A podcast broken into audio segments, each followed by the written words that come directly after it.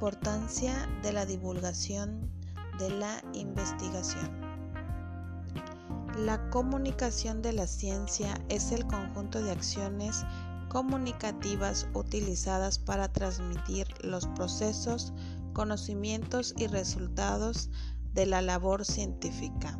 Este proceso puede encontrarse dirigido a una comunidad de especialistas o a segmentos públicos específicos de la sociedad. La comunicación de la ciencia puede ser realizada por el mismo personal científico investigador o por otras personas tales como periodistas, científicos, divulgadores o gestores de comunicación, por dar algunos ejemplos.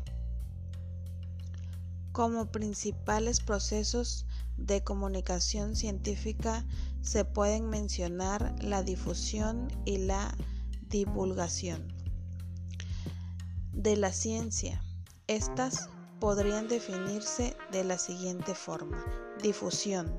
Este es el proceso de comunicación de la ciencia dirigido a los miembros de una comunidad de especialistas, es decir, a profesionales que producen, practican y validan el conocimiento científico. Divulgación. Es el proceso de comunicación científica dirigido a diversos públicos o segmentos específicos de la sociedad.